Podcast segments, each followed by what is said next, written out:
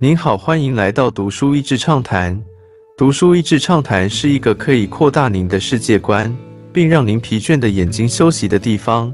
短短三到五分钟的时间，无论是在家中，或是在去某个地方的途中，还是在咖啡厅放松身心，都适合。领导不需要头衔与《君主论》这两本相隔约五百年的书一起看完，很有反差感。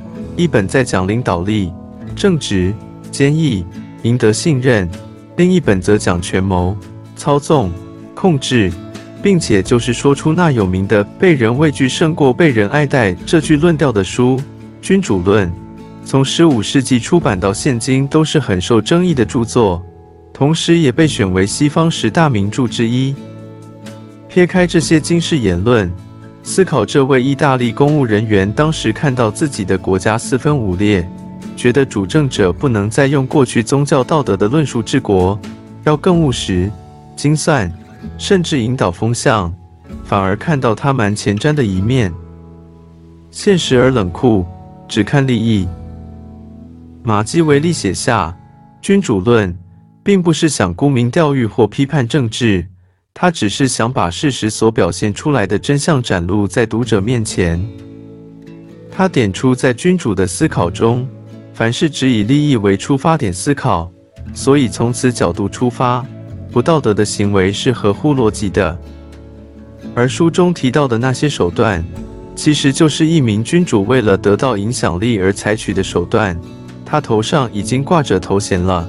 但是他需要能配得上那个头衔的影响力，而他并不在意被人畏惧，甘愿以此为代价获得影响力。领导者是后天养成，而领导不需要头衔。一书讲的则是什么是一个领导者典范，而不是领导理论，是在真实世界中，而不是虚拟的情境如何领导。作者举出了不少例子，他们当中。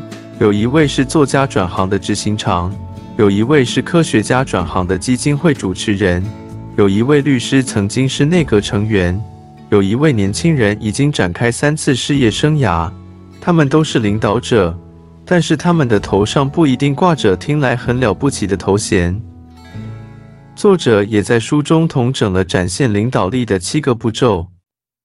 第一步，反省才能解决问题。向过去学习，经验会让你成长。第二步，锻炼你的洞察力。每个领导者都要有一套看待事情的方法。第三步，考验和衡量。每个领导者最先该了解的，就是自己到底想要什么。第四步，激发属下的欲望。有了渴望，才有动力。不怕你想要，只怕你不要。第五步。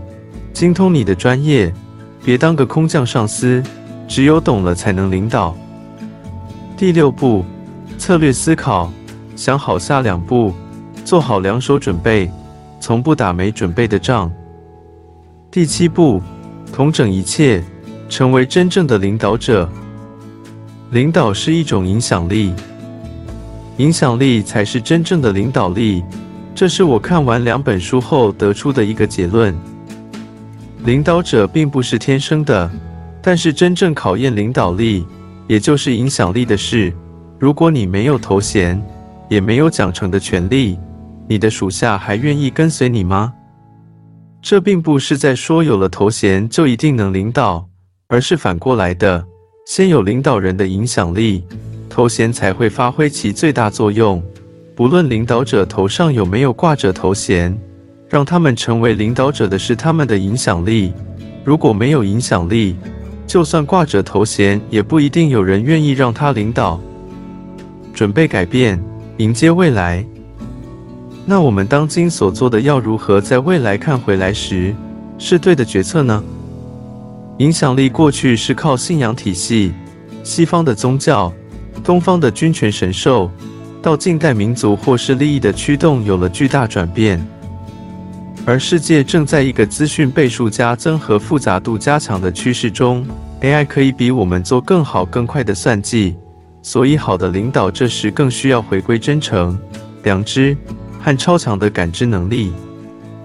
今天的内容就到此为止了，十分感谢大家收听《读书益智畅谈》节目。